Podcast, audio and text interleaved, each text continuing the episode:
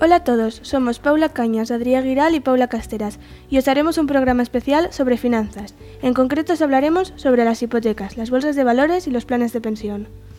Para, em- para empezar, os hablaremos sobre las hipotecas. Una hipoteca es la garantía que pone encima de la mesa el dueño del inmueble, como compromiso de su obligación de, de devolver el préstamo.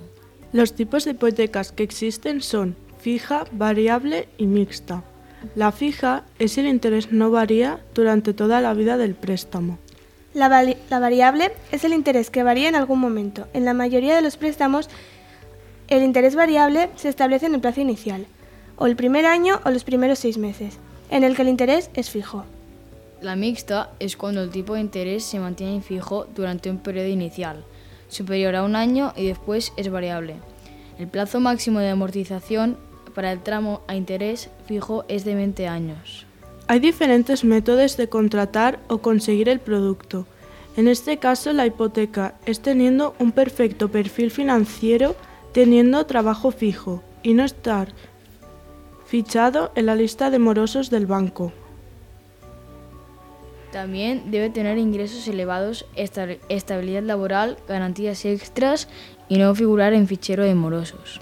Muchas personas que firmaron su hipoteca pensando en su situación económica sería estable durante años. Ahora se encuentran con la cuota mensual a la que se comprometieron y les resulta demasiado impagable.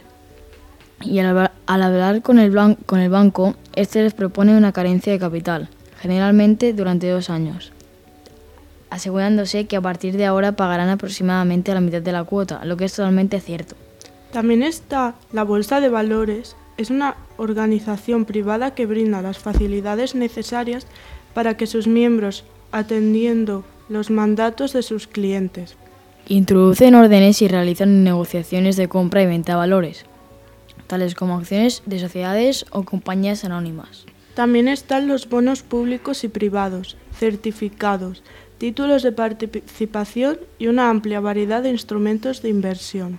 La función de la bolsa de valores es la custodia y administración de valores, así como facilitar la liquidación y compensación de operaciones celebr- celebradas con valores dentro y fuera de la bolsa. Sus objetivos son dar a conocer de una manera sencilla y práctica la forma en, la, en que las bolsas de valores llevan a cabo su misión, así como su funcionamiento interno en los diferentes ámbitos que se desenvuelven. Identificar y famili- familiarizarnos con la terminología utilizada por las personas que se desempeñan en esta área con el fin de ampliar nuestros conocimientos. Y por último, pero no menos importante, los planes de pensión.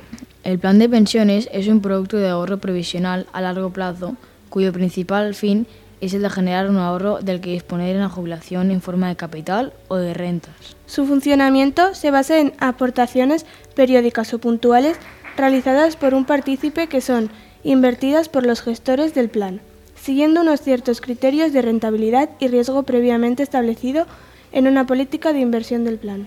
De esta forma, a la hora de rescatar su plan de pensiones, el titular obtiene el dinero depositado a lo largo de los años como la rentabilidad que éste haya podido generar. Veamos con más detalle cómo funciona un plan de pensiones. Los planes de pensiones se basan en las aportaciones que el cliente realiza. Estas pueden ser periódicas o puntuales. No existe obligación alguna de realizar aportaciones, pudiendo suspenderse en cualquier momento. Los planes de pensión son un producto de inversión y como en cualquier tipo de producto de este estilo conlleva un riesgo. Nuestro capital está invertido en un fondo de pensión y su rentabilidad varía según las fluctuaciones del mercado. Estas fluctuaciones también pueden hacer que perdamos el capital que hayamos invertido. Debemos tener en cuenta que, al ser una inversión a muy largo plazo, estas pérdidas se irán compensando a lo largo de los años con las futuras rentabilidades. Aunque es posible acabar perdiendo una parte de nuestros ahorros. Aquí acaba este programa de radio. Esperemos que os haya gustado. Gracias por escucharlo y hasta la próxima.